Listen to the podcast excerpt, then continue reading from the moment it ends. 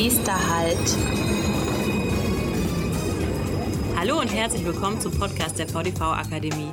Der Podcast rund um Weiterbildung und Lernen in der Mobilitätsbranche. Nächster Halt, Frauen in der Mobilitätsbranche. Mein Name ist Rafa Wedemeyer und ich freue mich im Rahmen unserer vierteiligen Podcast-Reihe zum Thema Frauen in der Mobilitätsbranche mit Anne Rückschloss von der Stadtwerke Verkehrsgesellschaft Frankfurt am Main sprechen zu dürfen. Hallo Anne, schön, dass du da bist. Hallo Raphael, danke für die Einladung. Anne, in deiner E-Mail-Signatur steht, dass du für den Bereich Organisation bei der VGF zuständig bist. Wie würdest du deinen Kindern erklären, was du beruflich in deinem Tätigkeitsbereich den lieben langen Tag so machst? Ja, gute Frage, die ich von meinen Töchtern in der Tat auch häufiger zu hören bekomme. Ich würde sagen, dass ich in einem Unternehmen bin, das dafür sorgt, dass in Frankfurt die Menschen mit U- und Straßenbahnen an ihr Ziel kommen, also zur Schule, zur Arbeit oder ins Schwimmbad. Wir sind auch dafür zuständig, äh, die Infrastruktur herzustellen, also Haltestellen, Stationen, die Rolltreppen, die Aufzüge und natürlich auch dafür zuständig, die Tickets zu verkaufen, damit die Leute auch fahren dürfen, ja, sowohl an den Ticketzentren als auch über die Ticketautomaten. Und so wie es für die Fußgänger, die Autofahrer und die U-Bahn-Fahrer Regeln gibt, gibt es auch in einem Unternehmen Regeln. Und mein Team und ich, wir sind dafür zuständig für die Verkehrsregeln im Unternehmen.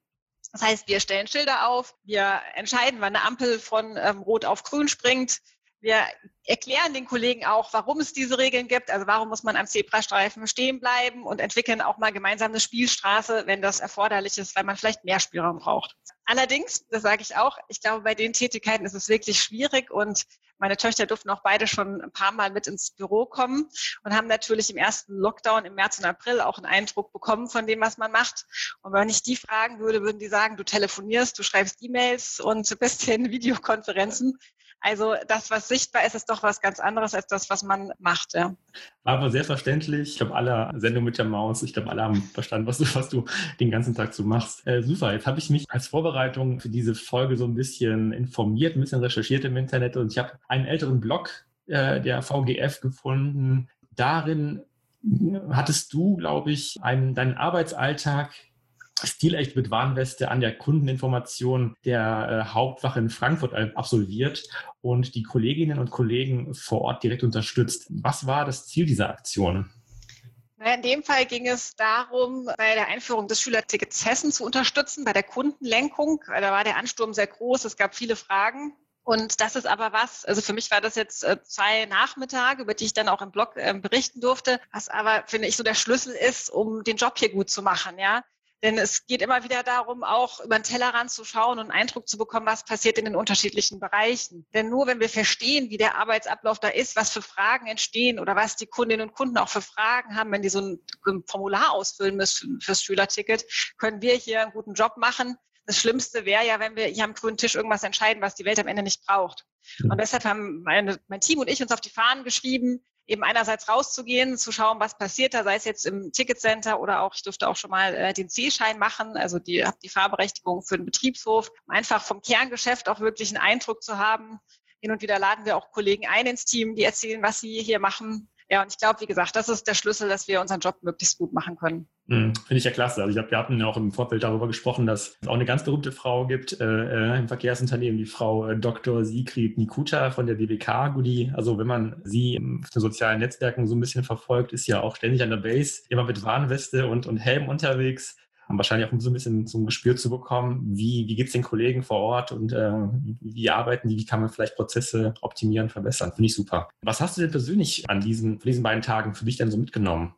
Ja, also einfach dass die Menschen, dass man sich im Vorfeld viel Gedanken machen kann und dann doch ganz neue Fragen aufkommen oder dass viele Formulare, äh, wo sich die Kolleginnen und Kollegen viel Gedanken machen, vielleicht dann doch noch nicht so benutzerfreundlich sind oder es Fragen gibt, die man vielleicht nicht berücksichtigen konnte, dass gerade natürlich bei solchen Ticketumstellungen auch alles äh, auf einen sehr kurzen Zeitraum zusammenkommt und dann auch wirklich alle mit anpacken müssen.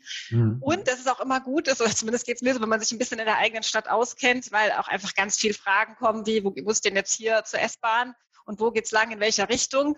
Ja, und was auch noch wichtig ist, dass wenn die Menschen die Wahl haben zwischen einem Ticketautomat und einem Mensch, dann gehen sie zu Menschen. Und das fand ich eine wirklich wichtige Erfahrung, dass das doch wichtig ist, für die Leute auch persönlich ansprechbar zu sein. Mhm, sehr interessant.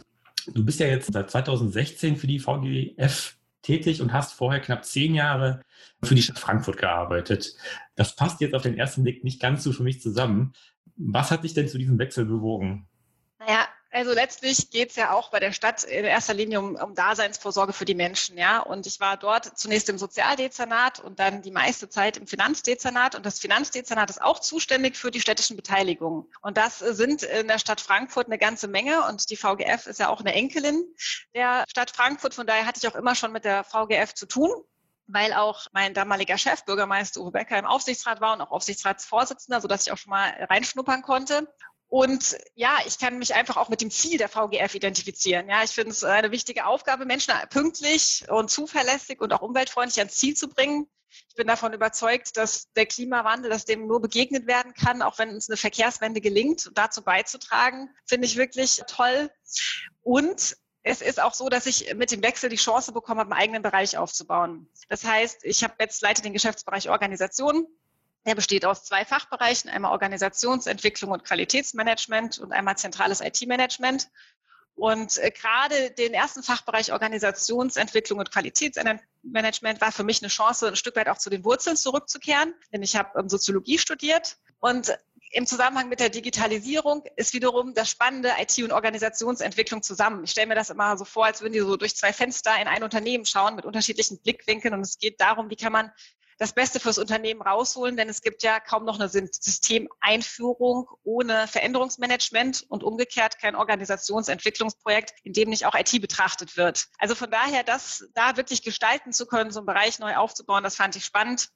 Und letztlich, Dezernatsbüro ist gerade in einer Großstadt wie Frankfurt äh, spannend. Man lernt unheimlich viel, ja, interessante Menschen kennen, ist nah dran an politischen Entscheidungen, ist aber auch mega fremdbestimmt. Und das war auch sicherlich ein Grund für meinen Wechsel, dass ich mir erhofft habe, ein bisschen mehr selbstbestimmt zu sein, was sich auch erfüllt hat. Aber von der Tätigkeit ist es wirklich, hatte ich auch schon vorher einige Schnittstellen zu VGF und ist der Wechsel gar nicht so überraschend. Mhm. Wenn man das so hört, also dann ist es ja ein sehr, sehr breites Spektrum an Aufgaben, was du dann auch ins, insgesamt zu bewältigen hast. Welche Themen möchtest du bei der VGF vorantreiben bzw. noch ändern? Also was ich auf jeden Fall erreichen möchte, ist, dass unser Bereich einfach ein anerkannter Partner, kompetenter Partner im Unternehmen ist. Das heißt, wenn es darum geht, die Kolleginnen und Kollegen in ihren Entwicklungs- und Veränderungsbedarfen zu unterstützen, möchte ich, dass wir direkt angefragt werden, dass nicht die Frage ist, holen wir uns da extern nochmal Beratung, sondern dass jeder zum Hörer greift und weiß, wie er anrufen kann, dass wir da auch unterstützen können. Und ein Stück weit ist das natürlich auch schon gelungen, ein Stück weit arbeiten wir noch dran. Dann möchte ich, dass die Themen, die wir hier ja etabliert haben oder einführen, wie das Projektmanagement, ja, wir haben zum Beispiel einen Projektmanagement-Standard entwickelt, ja, mit einem Handbuch, einem Schulungskonzept und jetzt werden auch die Projekte so gemanagt, dass die ein fester Bestandteil des Unternehmens sind, dass wir auch die anderen Themen, die wir auf der Agenda haben oder wo wir schon dran sind, wie ein Dokumentenmanagementsystem auch etabliert werden wichtig oder eine Herzensangelegenheit ist mir auch, dass wir eine Zentralisierung der IT erreichen. Das ist in, hier wie in vielen Unternehmen historisch gewachsen dass wir da einfach so, sozusagen Wildwuchs und auch noch viele Parallelstrukturen haben. Und ich glaube, das eine ist, dass es wirtschaftlicher ist, aber auch, dass gerade im Zusammenhang mit der Informationssicherheit es einfach auch sinnvoller ist, das ganzheitlich zu steuern, das Thema. Und außerdem, ich habe von den Verkehrsschildern gesprochen, ich glaube, man sollte Schilderwald verhindern und deshalb möchte ich es schon erreichen, dass wir noch ein paar Sachen vereinfachen, ein paar Prozesse verschlanken, um den Kolleginnen und Kollegen im Unternehmen das Leben so leicht wie möglich zu machen. Mhm holt ihr euch das Know-how dann irgendwie auch von extern oder habt ihr das Know-how äh, für diese Prozesse dann auch schon quasi im Haus? Wie sieht das genau aus? Na, es kommt immer darauf an, um was es geht, aber grundsätzlich bin ich davon überzeugt, dass jetzt wir in unserem, in meinem Bereich die Methodenexperten sind und die Fachexperten, die haben wir im Haus, ja. Und gemeinsam, glaube ich, können wir, ich würde mal sagen, 95 Prozent der Sachen auch lösen. Und natürlich gibt es immer noch mal Themen, was weiß ich, wenn ich jetzt an SAP vor HANA denke oder sowas, ne, wo mhm. es sinnvoll ist, dass man auch noch mal externe reinholt und fragt, hier, was habt ihr für Erfahrungen gemacht und wie schafft man den Umstieg äh, besonders elegant. Aber grundsätzlich haben wir eine Menge an Fachwissen auch schon im Haus. Mhm, super. So, jetzt heißt ja unsere Podcast-Reihe Frauen in der Mobilitätsbranche und jetzt würde ich mich auch gerne mal so in die Richtung orientieren. Bei unserem Vorgespräch hattest du erzählt, dass der Frauenanteil bei euch im Unternehmen bei circa 17 Prozent liegt. 10 Prozent davon auf Führungsebene. Jetzt denke ich, diese Zahlen stehen nicht nur stellvertretend für euer Unternehmen, sondern das Gesamtbild der Verkehrsbranche im Ganzen. Jetzt darfst du bei der nächsten Frage gerne etwas Werbung für die Branche machen. Ich würde gerne von dir wissen, was es für dich als Frau bedeutet, in der Verkehrsbranche zu arbeiten. Also ich muss sagen, meinen mein wirklichen Kulturschock in der Hinsicht habe ich ja erlebt, als ich vom Sozial- ins Finanzdezernat gewechselt bin. Aber als ich die ersten Veranstaltungen in der Verkehrsbranche oder die VDV-Jahrestragung besucht habe, habe ich schon gedacht, ein bisschen bunter könnte es sein. Und als es Richtung Pause ging und ich so äh, zur Toilette geeilt bin, habe ich gemerkt, dass die Schlangen hier vor den Herrentoiletten entstehen. Das fand ich irgendwie schön, weil ich dachte, das ist auch ein Vorteil an der Situation. Im Alltag ist es natürlich so, ne? man begegnet tradierten Rollenvorstellungen, weil man einfach ja, man ist in der Minderheit und in meiner Funktion als Geschäftsbereichsleiterin oft auch allein. Und ich weiß noch, ganz am Anfang meinte ein Kollege, ja, jetzt können wir gar keine Klausuren mehr über Nacht machen, ne, wegen der Kinder. Und ich habe gesagt, wieso? Ich freue mich über jede Nacht, die ich im Hotel durchschlafen kann. Und mein Mann kriegt das zu Hause genauso gut hin ja, und ich glaube, es ist einfach wichtig, dass man sich diesen Diskussionen stellt. Es ist auch normal, dass man manchmal dreimal irgendwie anheben muss, bis man zu Wort kommt. Manches Argument auch erst gehört wird, wenn es ein Kollege nochmal übersetzt. Und das gehört aber aus meiner Sicht dazu. Und was es braucht, das sind einerseits irgendwie Menschen wie mein jetziger Chef, Thomas Wiskott, der sich das Thema auf die Fahnen geschrieben hat. Nicht umsonst ist der Anteil auch in den letzten Jahren äh, kontinuierlich gestiegen. Also du hast gesagt, 17 Prozent Frauen und knapp 16 Prozent Frauen in Führungspositionen. Das andere braucht Vorbilder. Du hast Frau Dr. Nikutta angesprochen oder auch Frau Kreinkamp. Wir haben auch ganz an der Spitze Frauen, wo man sieht, es klappt, man kann was erreichen, man kann in der Branche gestalten, das natürlich auf allen Ebenen. Und äh, von daher, ja, ich glaube, man muss einfach ein bisschen Geduld haben, ein bisschen Mut, dann kann man hier viel bewegen. Ja, super. Anne, was reizt dich an dieser Branche? Ich finde, dass in der Mobilitätsbranche gerade eine Riesendynamik ist. Das eine sind Entwicklungen, die schon länger laufen. Wenn man jetzt von der Pandemie mal absieht, die ja auch neue Herausforderungen mit sich bringt, ist es so, dass die Fahrgastzahlen in den letzten 20 Jahren kontinuierlich gestiegen sind und die Verkehrsunternehmen gerade im kommunalen Bereich auch als Löser da betrachtet werden. Das heißt, das Angebot wird ausgebaut, die Infrastruktur muss ausgebaut werden. Dann ist die Digitalisierung als Megatrends äh, zu nennen. Ja, das heißt, es entstehen neue Geschäftsmodelle und gerade die kommunalen Unternehmen müssen sich fragen, äh, welche Rolle wollen wir spielen? Ja, sind wir nur Beförderer oder sind wir Mobilitätsdienstleister?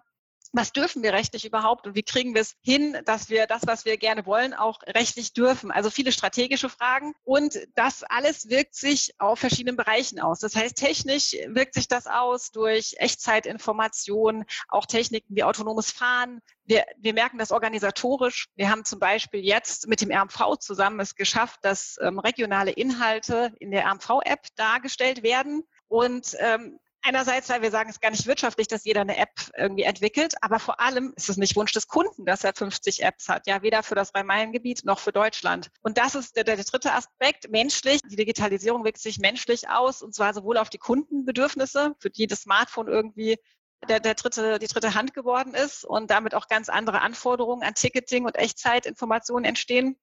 Und all das wirkt sich natürlich auch menschlich auf, aus die, auf die Kolleginnen und Kollegen im Unternehmen. Hm. Das heißt, wenn ich jetzt noch bedenke, dass wir einen demografischen Wandel haben, der allein bei der VGF dazu führt, dass in den nächsten zehn Jahren 800 Kolleginnen und Kollegen das Unternehmen verlassen, wir einen Fachkräftemangel haben und den Wettbewerb bestehen müssen, dann haben wir einfach super spannende Themen, müssen aber auch ganz viele Herausforderungen bewältigen. Und gerade als Organisations- und IT-Bereich ist es natürlich großartig, in so einer Branche gestalten und mitwirken zu können. Mhm. Ja, also von daher reizt die Mobilitätsbranche mich enorm und kann ich auch wirklich nur für werben. Schönes Plädoyer. Also für alle, die jetzt zugehört haben und alle zugehört haben, also wir sind keine angestaubte Branche, es tut sich sehr viel in dieser Branche und es ist auf jeden Fall eine sinnstiftende Branche, auf jeden Fall mit Zukunft. Ne? Um mehr Frauen für die Verkehrsbranche anzusprechen und Frauen sichtbarer zu machen, existiert seit circa fünf Jahren das Netzwerk Women in Mobility. Also wir hatten dazu bereits eine Folge in unserem Podcast-Reihe gehabt. Warum sind Frauen deiner Meinung nach so enorm wichtig für diese Branche? Ja, also das, das würde ich differenzieren wollen. Also das eine ist, dass ich glaube, dass WIM total wichtig für die Branche ist. Ja, dass die Punkte, die ich auch eben angesprochen habe, wir haben jetzt im Anfang dieses Jahres gemeinsam mit Sigrid Ledendecker und Marie-Therese Wölki auch den WIM Hub Frankfurt gegründet mhm. und haben es im März noch hinbekommen, ein Präsenztreffen zu machen und all die Themen, die ich eben so angesprochen habe, nach dem Motto, was heißt es in der Verkaufsbranche als Frau zu sein, die kamen da auch auf den Tisch. Und das ist total wichtig, ne, dass man eine Plattform hat, um sich auszutauschen, gegenseitig zu ermutigen, Strategien zu entwickeln. Von daher finde ich das total wichtig. Was den Anteil von Frauen angeht, glaube ich, braucht es nicht nur das, es braucht mehr, es braucht Vielfalt. Es braucht äh, wirklich Frauen, Männer, äh, Menschen mit unterschiedlichen kulturellen, religiösen Hintergründen, weil ich glaube, dass die Vielfalt wirklich eine Bereicherung ist, sowohl für die Zusammenarbeit als auch für die Ergebnisse, die wir erzielen. Und gerade in der Verkehrsbranche oder Mobilitätsbranche, wo wir ja am Kunden ausgerichtet sind, geht es ja auch darum, die Kundenbedürfnisse zu, zu erfüllen und äh, die Kunden sind genauso bunt. Von daher halte ich es für essentiell, wenn wir zukunftsfähig sein wollen, dass wir eben intern genauso aufgestellt sind wie unsere Kundinnen und Kunden.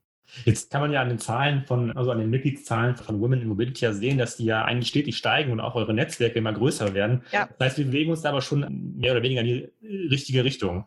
Auf jeden Fall. Ich glaube, wir sind auf dem richtigen Weg, aber wir dürfen uns nicht in Sicherheit wiegen. Sieht man ja jetzt auch an der Pandemiesituation. Es gibt ein Rollback, was generell Frauen und Berufstätigkeit, Vereinbarkeit angeht. Und ich glaube, wir brauchen einen langen Atem. Und dafür sind eben solche Netzwerke einfach total wichtig, weil die das Ganze nochmal beschleunigen und auch irgendwie die Kräfte bündeln lassen. Ja, und von daher, ja, wir sind auf dem richtigen Weg, aber es gibt noch viel zu tun. Super. Ja, ich wünsche dir auf jeden Fall alles, alles Gute für die Zukunft. Und vielen Dank für, für deine Zeit und für diesen Podcast. Vielen Dank, liebe Anne. Ja, ich danke euch für die Gelegenheit und wünsche euch weiterhin viel Erfolg mit eurem Podcast. Danke. Bei Fragen und Anmerkungen sind wir unter podcast.vdv-akademie.de erreichbar.